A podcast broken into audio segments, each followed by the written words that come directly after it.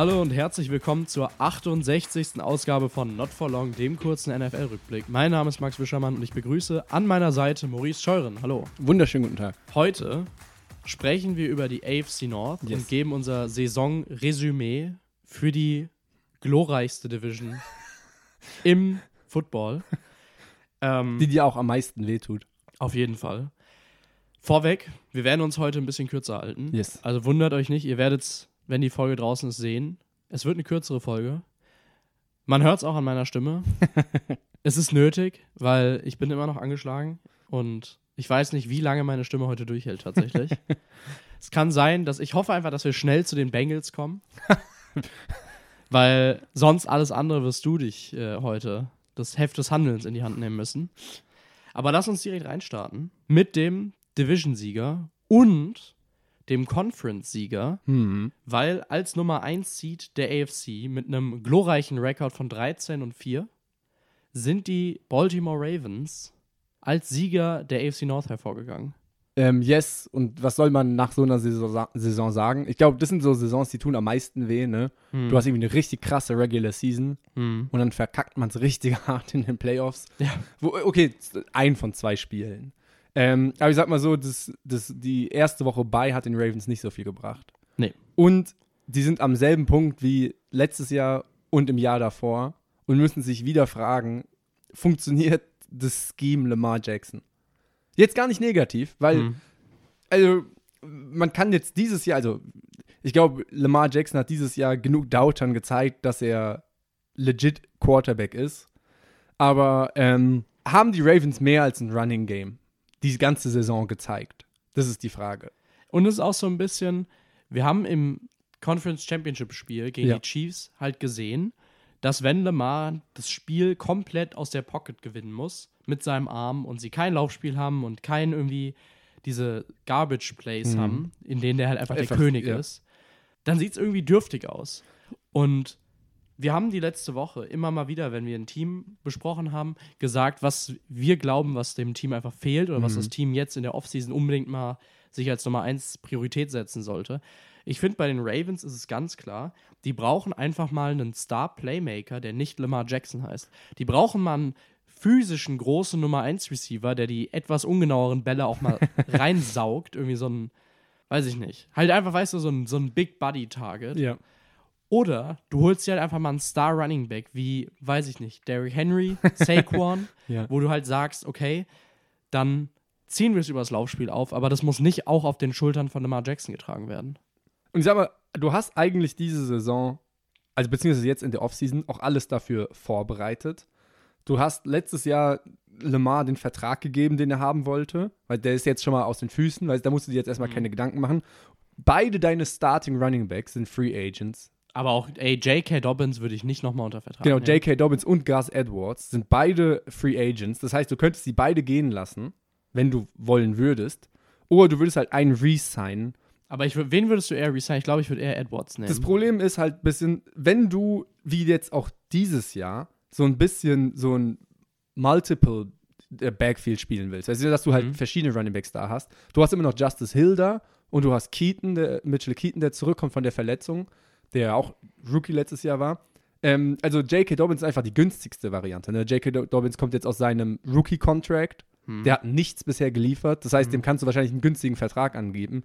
Gus Edward ist Ende 20. Der wird wahrscheinlich immer Big Money haben wollen, weil der weiß, dass es sein letzter Vertrag ist. Hm. Das heißt, wenn du wirklich, sag ich mal, drei, vier Running Backs halten willst, dein Roster, dann würde ich für J.K. Dobbins gehen und einfach das Risiko eingehen, einen günstigen Vertrag zu geben. Wenn du sagen willst, du willst einen klaren Nummer 1 Running Back haben, dann vielleicht Gus Edwards, aber ganz ehrlich, dann würde ich ihn lieber gehen lassen und Saquon holen oder so. Hm. Also dann halt wirklich einen richtigen Nummer. Aber wir haben Gus Edwards letztes Jahr gesehen, das ist jetzt kein Running Back, von dem, Ja, dem ich jetzt irgendwie Geld geben würde für Ja. drei Jahre. ja, sehe ich auch so. Das heißt, ich würde sehr wahrscheinlich keinen von beiden sein.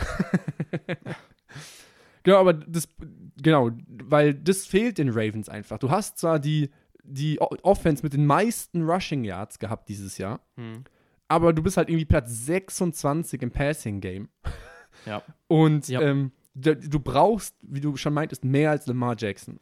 Du brauchst einfach, du brauchst Playmaker. Ja. Mark Und- Andrews wird nicht jünger. Ja. Und Mark Andrews ist jetzt auch nicht der explosivste. Also Nee. ist schon legit, also ist Top-Tier Titan, aber niemand, der die Explosive Plays Ja. äh, Ja. bringt.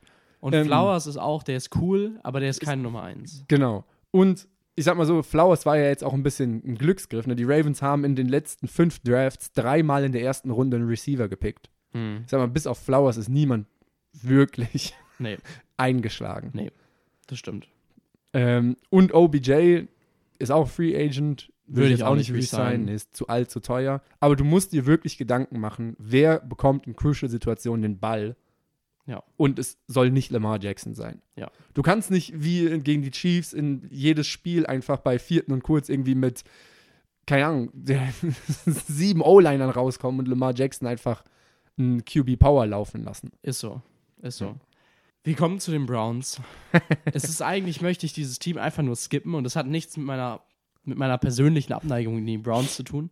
Das Ding ist halt einfach, ich weiß nicht, was ich viel zu diesem Team sagen kann. Ja, Es ist einfach, ja, das Team sah mit Joe Flacco besser aus als mit ihrem Franchise-Quarterback Deshaun Watson, muss man einfach so hart sagen.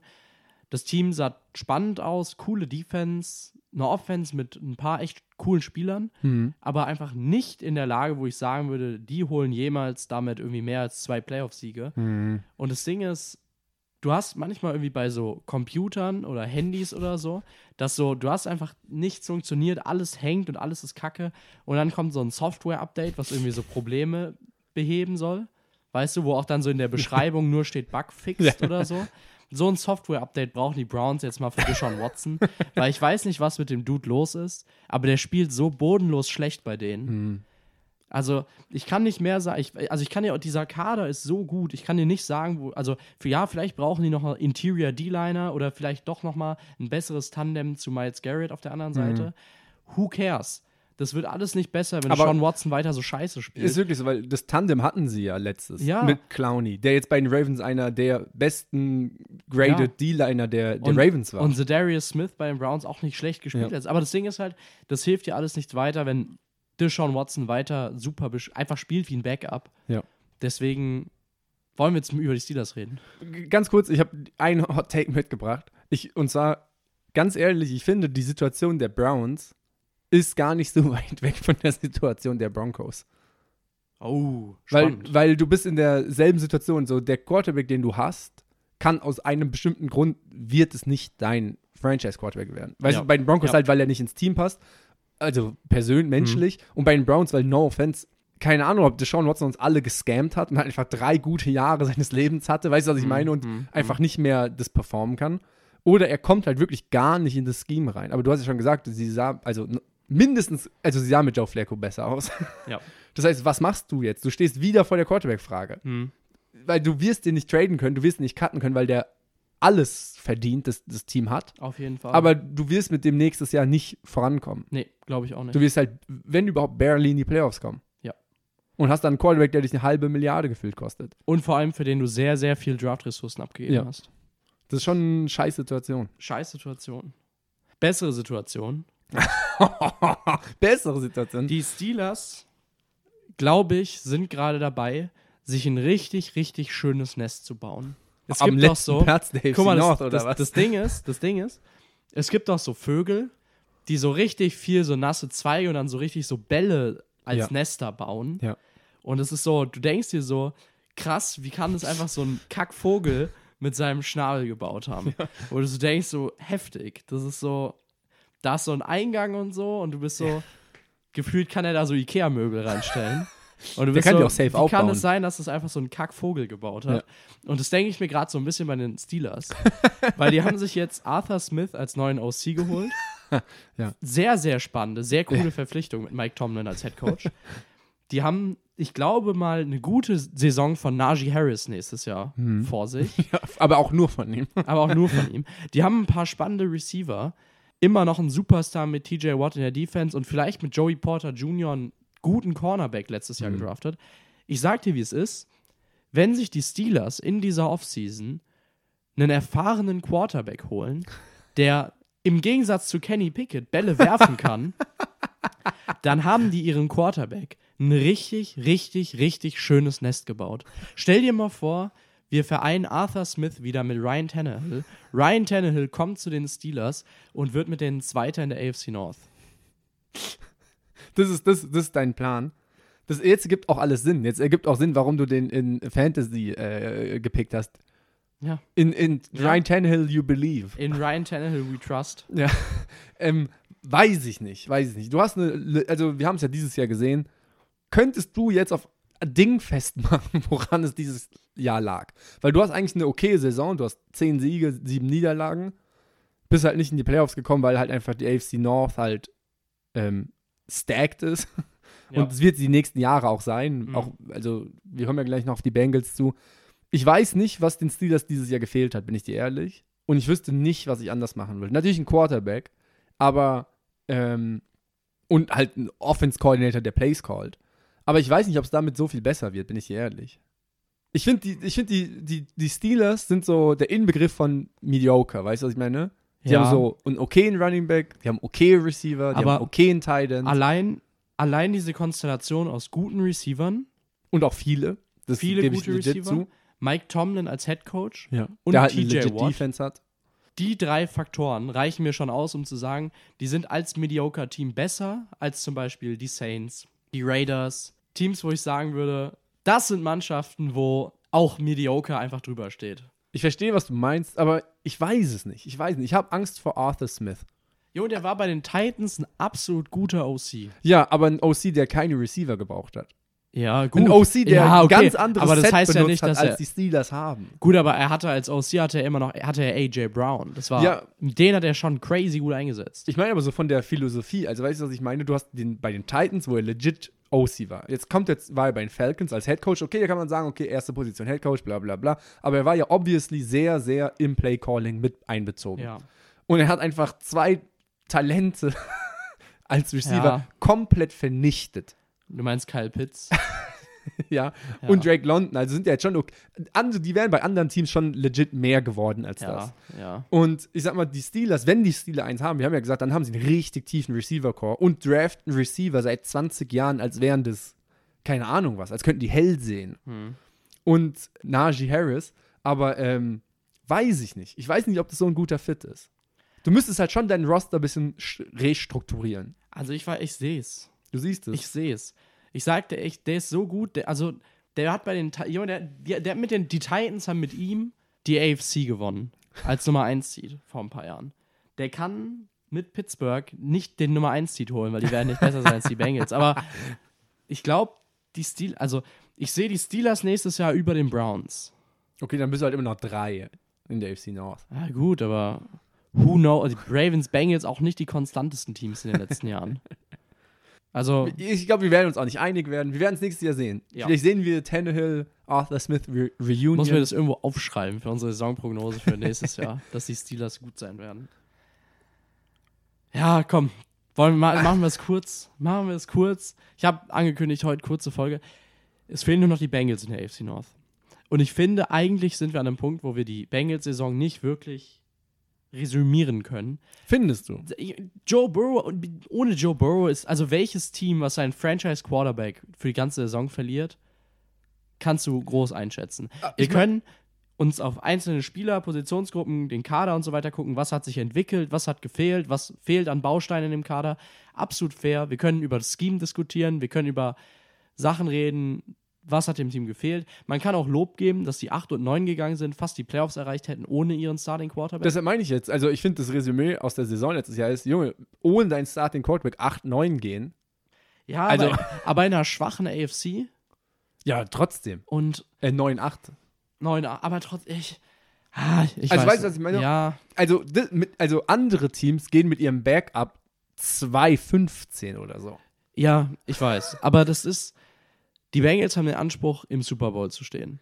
Und dann verlieren die ihren Quarterback und sind immer noch kompetitiv. Das macht mir Mut, sag ich dir, wie Ja. es ist.